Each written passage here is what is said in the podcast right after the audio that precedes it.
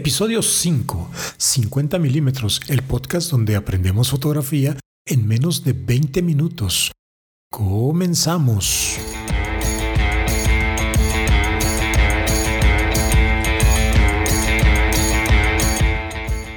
Hola, ¿qué tal amigos? Muy buenos días, muy buenas tardes en donde sea que nos escuchen.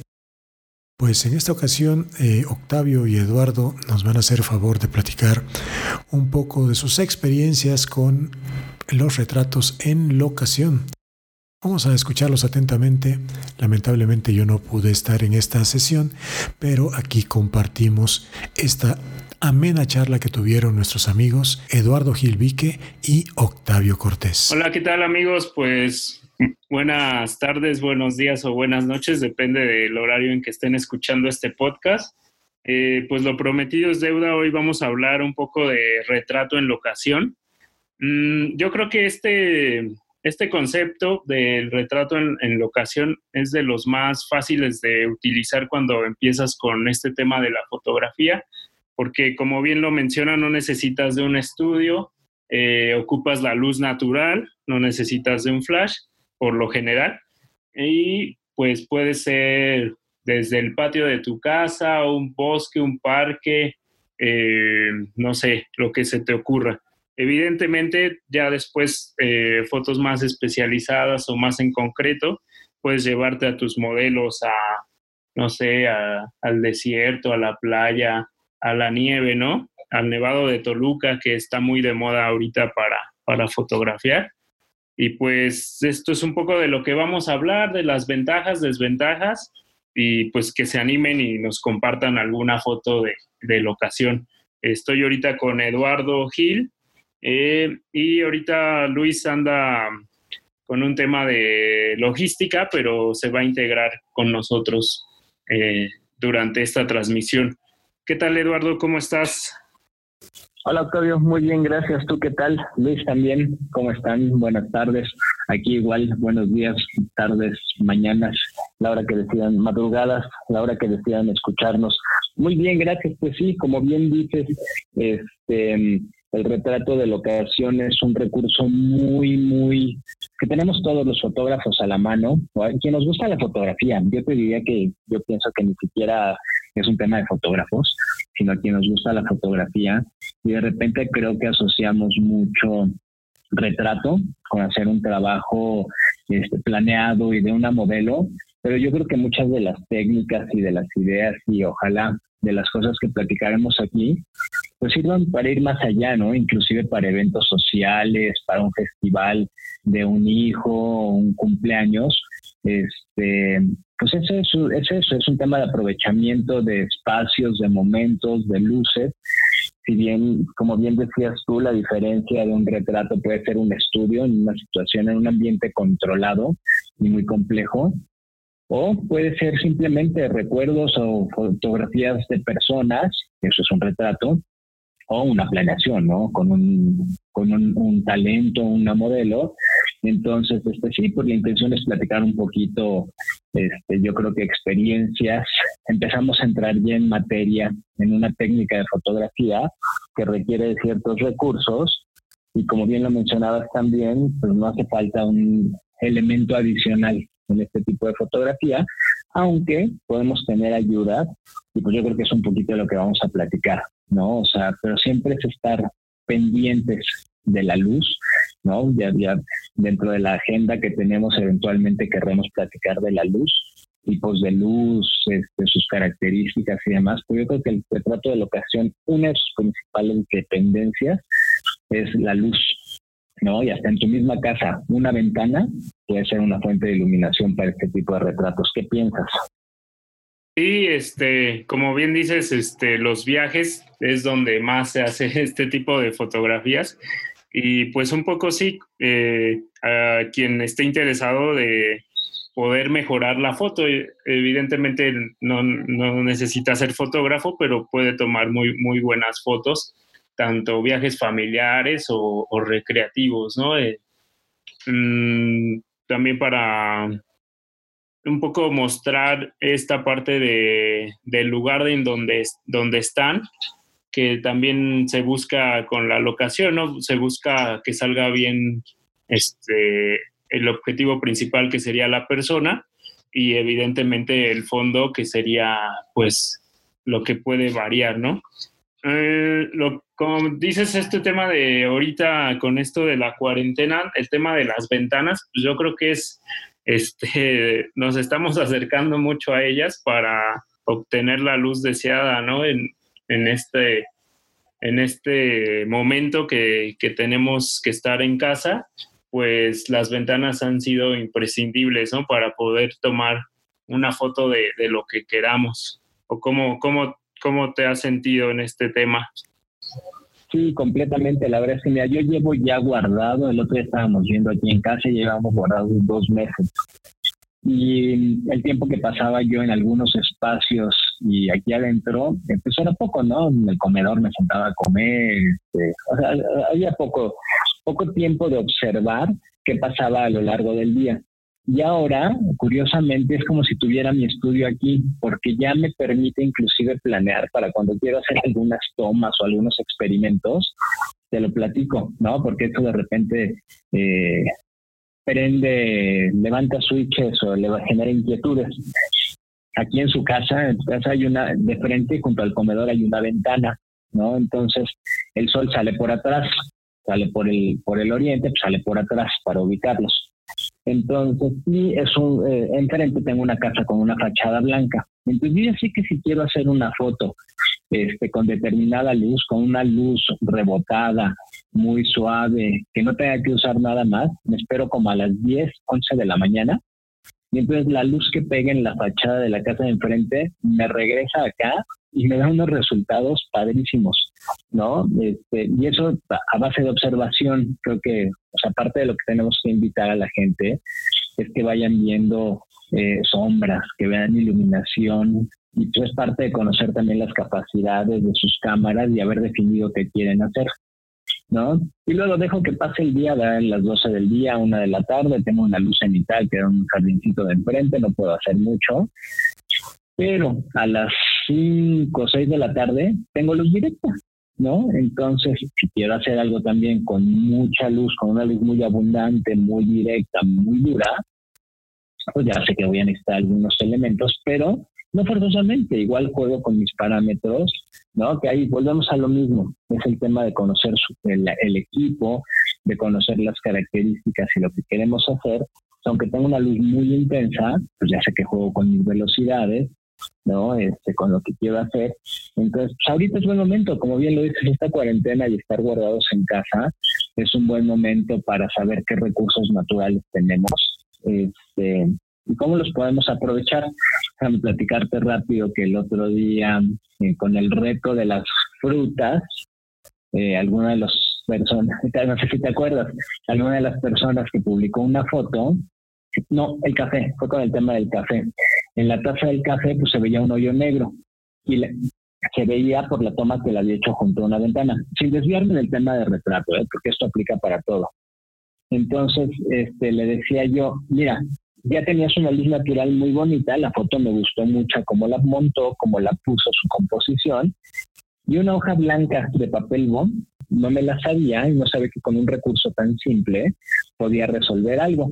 Lo mismo con los retratos, una sábana, una funda de una almohada, o sea, si quieren practicar algo y se ponen en... ¿Sabes con qué he visto que lo han hecho? Con una, este, de estas de unicel, como una digamos, un, un, cuadro de unicel, este, les, les, sirve como rebotador, e inclusive también con este que le ponen a los autos para que no se caliente el tablero, he visto que han experimentado. esas, esas técnicas están muy buenas y ya están muy avanzadas, pero ¿quién no tiene una sábana blanca en su casa? ¿No? Una sábana blanca, una funda de una almohada, o sea, yo creo que pues eh, aprovechar recursos que tenemos en casa nos ayudan mucho. Ya nos clavamos un poquito ahorita en el tema de la luz y de aprovechar la cuarentena, ¿no? Pero, pero, tu, pero la casa es una locación, Octavio. La casa es una locación y si quisiéramos practicar ahora con papás, hijos, parejas, inclusive mascotas, ¿no? O sea, puede ser un retrato de, de mascotas. Este, el, chiste del retrato de locación al final del día es que nos cuente una historia, que ubique en un entorno. Yo en ese tema soy muy, muy clavado y muy puntual y no me gustan los distractores, porque si le estoy tomando una foto a una persona, o sea, ya, hablando de, de la fotografía de retrato, estoy tomando un retrato y quiero que cuente una historia, no es nada más, no es un retrato corporativo, no es algo que nada más muestra una persona, sino muestra su entorno. Eso, sienten, se ubican muy bien a su abuelita tejiendo, pues hagan unos ejercicios, sienten a su abuelita con sus agujas, vean en dónde tienen buena luz, y entonces le están ubicando en un entorno. Eso es lo que hace el trabajo de, o el retrato en locación, ubicar a la gente en un entorno y contar una historia. Yo creo que estaría bueno que lo consideráramos para uno de los retos, porque además, de veras, no necesitamos modelos, no necesitamos equipo especial y sí contar historias. ¿Qué piensas? Pues suena súper bien y como dices, la casa, yo creo que sí, la casa es locación y, y también se convierte a veces en estudio, ¿no? Es como, digamos, nuestro recurso más a la mano, más accesible, que no vamos a gastar nada y lo podemos convertir en, en un recurso muy importante para hacer todos este tipo de, de fotografías. Eh, como bien decías, el retrato en la ocasión, mm, bueno, me hiciste recordar un fotógrafo español que retrata básicamente con estos tipos de lentes que es ojo de pez. Eh, ya ves que luego distorsionan un poco la imagen del sujeto, pero él mencionaba que lo que le importaba más del retrato que, que él hacía era lo que está atrás. Por ejemplo, si, si retrataba al dueño de un bar, eh, pues le interesaba sacarlo a él, pero también sacar cómo está el entorno de su bar, las botellas, no sé, cualquier cantidad de cosas que, que se podría encontrar, ¿no? De fondo. Claro, claro. Sí, bueno, te digo, es un tema, el, el, el, retrato de locación, por eso es locación, porque el entorno cuenta una historia, ¿no? Y por eso les decía, no tiene que ser algo planeado, es algo que debemos de, tenemos que aprender a dominar, hay técnicas, porque estamos hablando, por ejemplo, de un festival de niños o fotografiar niños o mascotas, pues tenemos que cuidar que sean tomas a alta velocidad, vamos a tener que sacrificar un poco con el ISO. Si quieres, abro un paréntesis ahí como de recomendaciones. Vamos a trabajar con gente que no son modelos, son tal vez momentos dinámicos, ¿no? Entonces, como recomendación en términos fotográficos, yo les diría, siempre buscamos que la calidad sea la máxima en términos de ISO, o sea, usar ISOs bajos. Pero yo creo que este tipo de fotografía nos permite, para no perder momentos y enfoques y encuadres, sacrificar un poco en términos de ISO. ¿No? Yo si usas un ISO 400 hasta 800, yo creo que la tecnología ya te lo, te lo permite y puedes experimentar un poquito más. Creo que ahora ya, bueno, las cámaras he visto que soportan bien ISOs 1600, 3200. Lo que siempre les comento es que a veces hay que sacrificar, sí, el ISO, pero pues preferible tener la imagen con un poco de grano a, no encontrar nada. Esto no sé si ha pasado mucho, pasa en, museos, en capillas, que no te permiten el uso del flash, pues ahí el ISO sí tiene que subir. Claro, no, y la tecnología lo permite, por eso digo, o sea, para tener una foto de buena calidad y con, basada en mi experiencia, yo diría que pasar de mil ya va a generar ruido. Pero cada quien tiene su propio equipo y es experimentar. Pero la recomendación es, si tienes, por la naturaleza de la foto, que pueden ser cosas en movimiento, tienes que sacrificar un poquito de calidad, hazlo con el ISO, sube tu ISO. Segunda recomendación técnica, en términos técnicos, busca usar velocidades, a menos sea una foto estática, pero insisto, como tal vez sean situaciones dinámicas, acuérdense que sus velocidades tienen que ser altas. Yo normalmente, cuando hablo de velocidades altas y por niveles y temas míos de crepitación, yo ya soy por mi edad y por ciertos temas disparo y se me mueve la cámara tantito. Bueno, es que tenemos, este, yo creo que también es interesante ver, practicar nuestro pulso, ¿no? Es como Claro, no, Sí, eso se llama nivel de crepitación, no sé si sabías. No, no sabía exactamente, pero, pero yo, les decía, este, pues tienen que ver a qué pulso pueden tomar una foto, ¿no? Igual, evidentemente hay personas que puede que muevan más la cámara o, ya tendremos, tendremos algunos francotiradores que no se muevan para nada, ¿no? Exacto. Y ahí hay dos recomendaciones, me, los puedo comentar. Una, nunca tiren con una velocidad menor al doble de la distancia focal que están usando. Esa no sé si te la sabías. Este, pero ¿a qué, ¿a qué me refiero? Si estás usando un 100 milímetros, no dispares abajo de 1 sobre 200. Esa es una recomendación de especificación técnica. Y ya como bien decíamos, el nivel que uno puede este, mover la cámara al disparar, porque siempre pasa. Yo ahí hay dos, dos temas que a mí me gusta recomendar.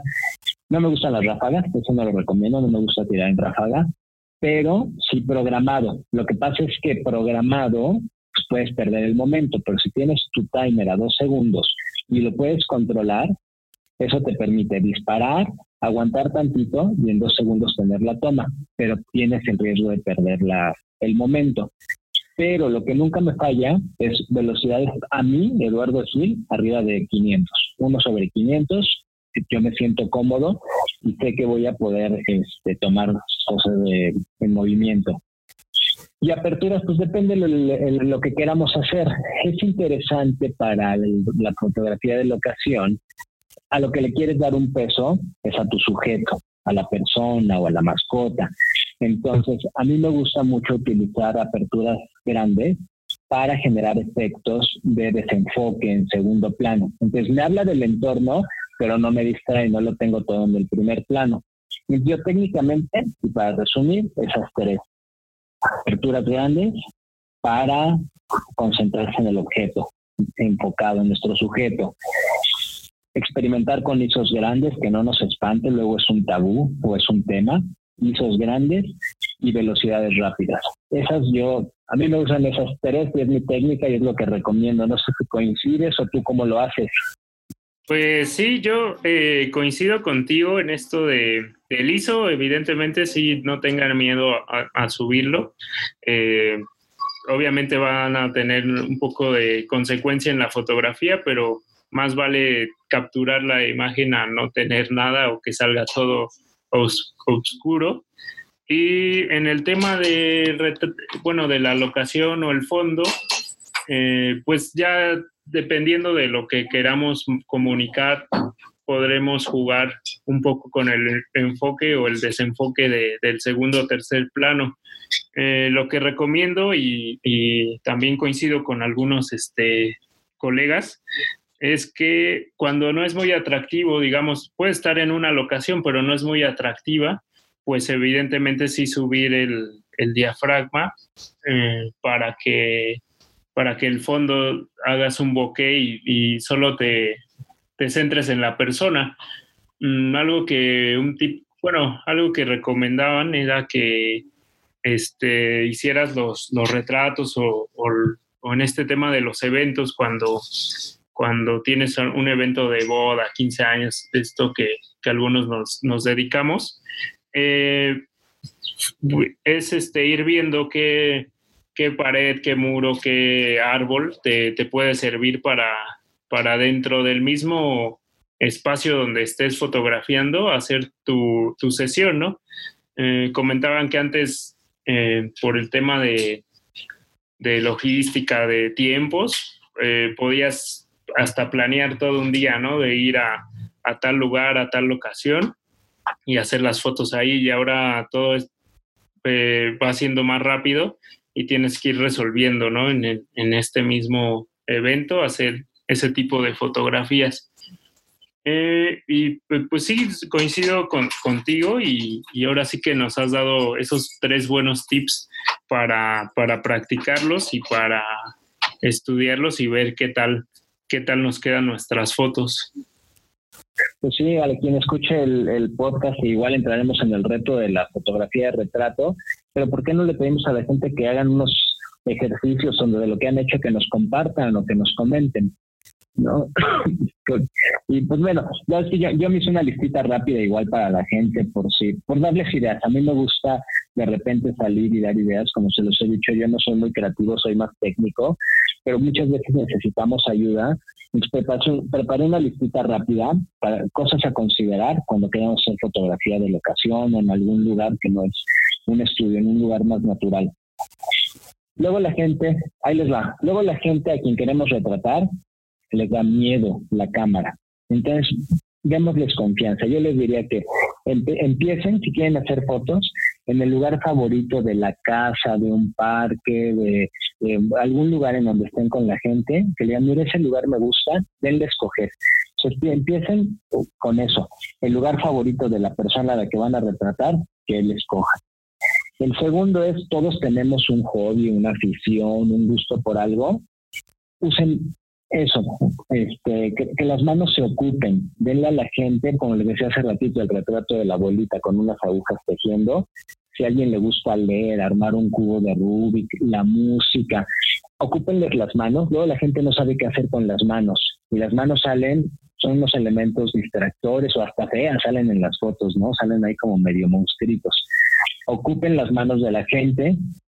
Sí, casi por lo por lo regular eh, siempre tienes que dirigir, este, bueno, si no toda la postura, las manos, porque este, sí, no saben dónde, dónde colocarlas, pero pues ya lo, asesoras, ¿no? Le puedes decir, ah, colócala aquí, ponla acá, junta estas manos, dependiendo obviamente de, de dónde, dónde esté situado, ¿no? Pero jugar también con el entorno.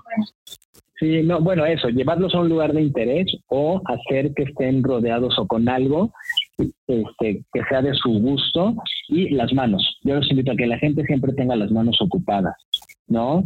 Este, siempre usar, enmarcar o usar elementos arquitectónicos es bueno, junto a una columna, en un arco de luz, o sea, busquen también elementos que les ayuden a construir en su imagen. Ya hemos platicado de la luz, ¿no? Pues ahorita para este tipo de fotografía y sin invitarlos a invertir en equipos, vean la luz que tienen disponible. ¿no? Eh, si, si, hacen fotografía en, en, exteriores, la luz del sol puede ser molesta. La luz del sol, es, si no está nublado, puede ser directa y molesta y hacer que la gente parpadee o que nos haga muecas. Pues cuiden eso. Busquen sombras naturales o de árboles, pero que no dejen manchas en la cara, que no hagan cosas duras. Ajá. Aquí, aquí como, como nota, este, bueno, pues recordar que el, difusor de luz puede ser tanto darnos más luz o tapar la misma luz de natural, ¿no? Recordemos que el sol es la luz más fuerte que tenemos los, los fotógrafos y a veces, dependiendo de la hora del día, pues es este, increíblemente fuerte, ¿no?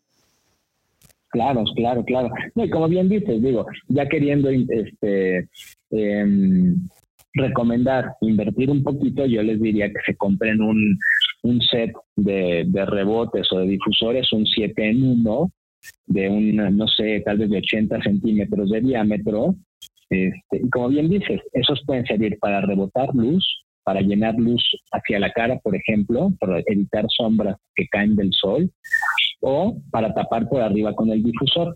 Entonces, bueno, ya si nos ponemos un poquito más técnicos, si queremos dar una recomendación adicional, te platico rápido una anécdota. En alguna ocasión fui a un taller de, fotografía de, de, de pues street beauty. Era, era fotografía de modelos o de chavas en la calle, que además en el negocio de un fotógrafo renombrado, ¿no? Entonces, en el taller, en el taller le preguntaban si él usaba flashes y se voltea y dice, ¿flashes? ¿Qué es eso? Si, si, no estoy usando flashes, estaré haciendo malas cosas. Y él lo único que usaba era, bueno, él sí traía asistentes, era un trabajo que cobraba y de repente se platicaba de sus honorarios y eran una locura, ¿no? Pero traía dos personas, o sea, pero no, o sea, tampoco les quiero decir, si no traes a dos personas no lo puedes hacer, buscan rebotes en paredes y eso, pero él lo hacía todo con difusores de luz, con rebotes y difusores. Le tapaba la luz directa a los modelos por arriba y por abajo le rebotaba esa misma luz de sol rebotada para, para evitar sombras y les voy a compartir algo que hice en ese taller. me gustaría compartirles dos cosas. Un comparativo ya para la parte gráfica, ¿no? Un comparativo. Ah, podemos este, encontrar, o sea, vas a subir algunas fotos. Voy a subir fotos a Instagram, exacto, para que vean de este taller al que fui y les voy a platicar, tratar de platicar un poquito cómo estaban las condiciones de luz de ese día y lo que hicimos para conseguir esos, esos efectos. Y otra de un taller que fui de moda, en donde hay una foto de estudio y una foto de locación con la misma modelo, el mismo día y todo, para que vean la diferencia cuando hablamos estudio y locación. Pues está súper bien y, va siendo muy práctico, ¿no? Para ver las diferencias, igual que nos puedan comentar algo. Oye, yo a lo mejor, pues evidentemente habrá quien le gusta más en locación o en estudio, ¿no? Ah, igual hasta hacer un sondeo. Claro, claro. Sí, estaría padre. Entonces, sí, sí me gustaría subir eso para que vayamos comparando y que la, invitar a la gente, más que subir material, es como poder marcar una guía con estas recomendaciones, esta charla breve. Invitar a la gente que, que nos platique cuál es su experiencia, que nos comparta su trabajo y pues bueno, ya quedó en la mesa ahorita, abrirte un reto de, de retrato en locación. Me parece perfecto ese, ese nuevo reto y bueno, pues nos queda más que invitarlos a escuchar este, el podcast de 50 milímetros, eh, escuchar los episodios anteriores que tenemos. Y sobre todo, bueno, también estamos eh, bueno, en redes sociales como Octavio Cortés Fotografía, en Instagram, en Facebook y tenemos el grupo de la Caminata Fotográfica donde hemos estado haciendo retos cada semana. Es correcto. A mí en Instagram me encuentran como Lalo Gil 01 para lo que voy a compartir. En Facebook estoy como Eduardo Gil Fotografía. Y yo también de una vez aprovechando, porque tú dijiste que íbamos a estar grabando en el podcast, agradecerles a Jorge Sánchez, a Ricardo Esparza y a Boque Adictos por estar al pendiente del trabajo detrás de escenario que hacemos y pues esperando el material nuevo, ¿no? Sí, este, claro que sí, yo también quisiera mandar este un par de saludos. Bueno, principalmente a los ganadores de, los retos. Eh, recordar que hace poco que empezamos con esto de los, de los retos fotográficos. El primero fue el tema de café, el segundo tema de fue el de las frutas, que tuvo una gran, gran aceptación. Y seguimos con el tema de los libros, ahorita vigente todavía. Saludos a Roberto Espinosa, Verónica Molina, Molina, Citlali Pérez, Víctor Espinosa, Miriam Osorio y Denis Herrán. Eh, pues estén pendientes del próximo reto y nos vemos pronto, nos escuchamos pronto. Claro que sí. Un abrazo, Octavio y Luis. Que estén bien. Igualmente, saludos. ¿Eh? ¿Qué pasó? Saludos. No, que te iba a decir que estamos planeando para la siguiente semana tal vez hablar de luz, ¿no? Ya habíamos dicho. Luz, tipos, características y demás, para que no se lo pierdan. Sí, que ahora nos fuimos un poquito hacia la luz y creo que ya en el siguiente ya la vamos a encontrar. Bien, para complementar y también que vayan juntos. Bueno, un abrazo y saludos. Gracias a todos. Bye, nos vemos. Bye.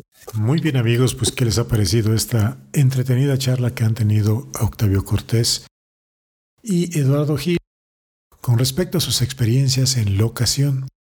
Ya tuvimos oportunidad de escuchar algunos consejos es, ojalá que los pongamos en práctica y estén atentos al, al siguiente episodio de este podcast, donde ya prometieron que nos van a hablar un poquito de luz. Bye, bye, bye.